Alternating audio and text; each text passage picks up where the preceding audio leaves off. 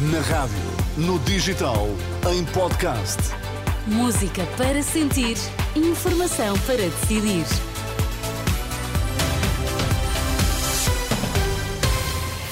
Passam agora 3 minutos do meio-dia, vamos às notícias. Olá, Vítor Mesquita, mais uma vez, o que é que temos em destaque esta hora? Olá, Teresa. Caso das gêmeas, PSD considera de bom tom que todos sejam escrutinados, incluindo políticos. O número de passageiros nos aeroportos nacionais sobe 20%. A edição do meio-dia a começar com o Vítor Mesquita. A justiça deve ser igual para todas as vítimas de abusos, até em termos indenizatórios. É a posição da diretora executiva da Unicef Portugal, que dá razão ao Patriarca de Lisboa, que, em entrevista à Renascença, compromete a Igreja com indenizações às vítimas de abusos, considerando que o quadro deve ser alargado a toda a sociedade. Beatriz Imperatori concorda com Dom Rui Valério.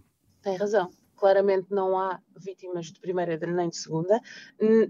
A responsabilidade uh, e a dimensão e consequência do ato não deve ser determinada pelo sítio ou onde é que este ato ocorreu e, de facto, a justiça deve ser igual para todas as vítimas, até em termos indenizatórios.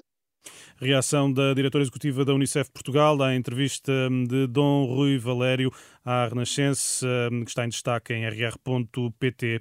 O PSD considera de bom tom que todos sejam escrutinados no caso das gêmeas tratadas em Portugal, incluindo decisores eh, políticos, como o ex-secretário de Estado Lacerda Salles. Numa conferência de imprensa esta manhã sobre o estado da saúde, o vice-presidente do partido, Miguel Pinto Luz, foi questionado sobre o inquérito aberto pela Ordem dos Médicos ao antigo secretário de Estado.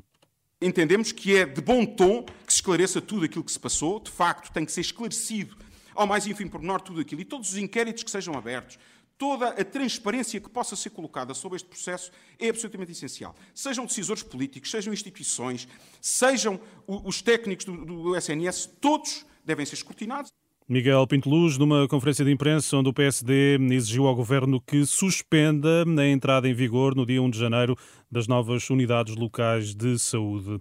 A partir de 1 de janeiro, os portugueses residentes no estrangeiro vão ficar inativos no Serviço Nacional de Saúde e ter de pagar o atendimento no SNS. Em causa, a alteração das regras de registro do cidadão no Serviço Nacional de Saúde e de inscrição nos cuidados de saúde primários. Pedro Rupio, conselheiro das comunidades portuguesas, considera lamentável que no Conselho, órgão consultivo do Governo, não tenha sido ouvido. O órgão consultivo uh, do Governo uh, está agora na lei que o Conselho das Comunidades deve ser obrigatoriamente consultado uh, sempre que sejam matérias relacionadas com as comunidades portuguesas e a lei foi agora alterada, mas observo com insatisfação que a lei não está a ser cumprida. O despacho do Governo prevê que a inscrição numa unidade de cuidados de saúde primários pressupõe como condição obrigatória na residência em Portugal. Entre janeiro e outubro, o número de passageiros nos aeroportos nacionais aumentou 20,6% em relação ao mesmo período do ano passado, uma subida para 58 milhões e 500 mil passageiros, são números do Instituto Nacional de Estatística. O Presidente da República congratula-se com o consenso obtido na Conferência da ONU sobre as alterações climáticas, a COP28, numa nota no site da Presidência. Marcelo Rebelo de Sousa hum, realça também a importância da aprovação dos objetivos eh, propostos pela União Europeia de triplicar as energias renováveis e duplicar a eficiência energética até 2030. Obrigada, Vitor Mosquita. E o resto de uma ótima quarta-feira. Para ti também. Até obrigado. já.